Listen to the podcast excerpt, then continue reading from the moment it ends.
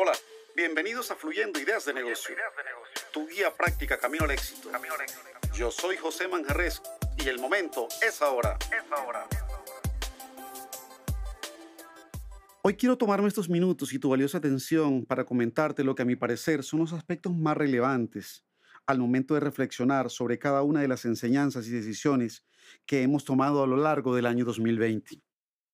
La desaceleración de la economía y todo este freno en seco que nos ha dado esta pandemia nos ha dejado grandes enseñanzas y nos ha obligado a ser recursivos a la hora de solucionar aspectos que estamos acostumbrados a resolver de manera completamente diferente. Por eso te invito a que te quedes escuchando atentamente este podcast con enseñanzas que tengo para ti.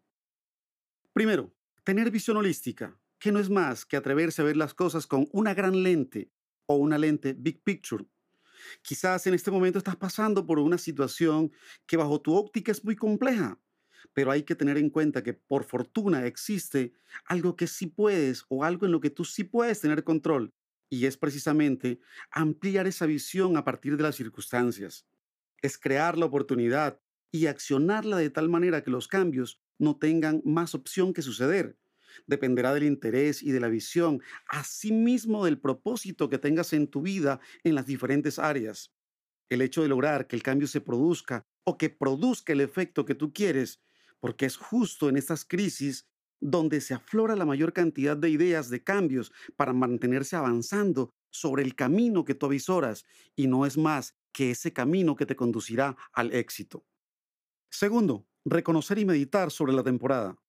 La temporada de crisis llegó para cambiar de dirección, para revolverlo todo. De hecho, hasta las mismas estrategias. En este momento no es necesario saber qué tiempo estás pasando, sino conocer qué temporada vives. Hay temporadas donde se puede sembrar y otras donde se puede cosechar. Pero justo esta temporada, te lo indico y estoy totalmente seguro que es una temporada diseñada para cambiar. Levantar la cosecha usualmente requiere más cuidado que sembrarla. Dado que necesariamente debes conocer en qué temporada se encuentra el cultivo para lograr cosechar, porque puedes perder todo el trabajo de un año entero cuando no entiendes adecuadamente la temporada. Y esta es la gran disyuntiva e incertidumbre cuando emprendemos, y es que no sabemos cuán maduro está nuestro emprendimiento y pretendemos cosechar cuando aún ni siquiera hemos sembrado. Tercero, tomar acción. El cambio es inevitable, el progreso es opcional, en palabras del gran Tony Robbins. La tecnología, la vida y todo como lo conocemos necesita cambios.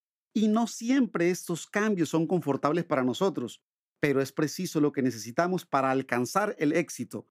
Debemos tener en cuenta que los cambios por aproximación no son lo que funciona, lo que funciona es tener la firme convicción de que la acción emprendida es lo que va a cambiar la forma de hacer las cosas y de obtener los resultados, que en sí son lo conducente al éxito.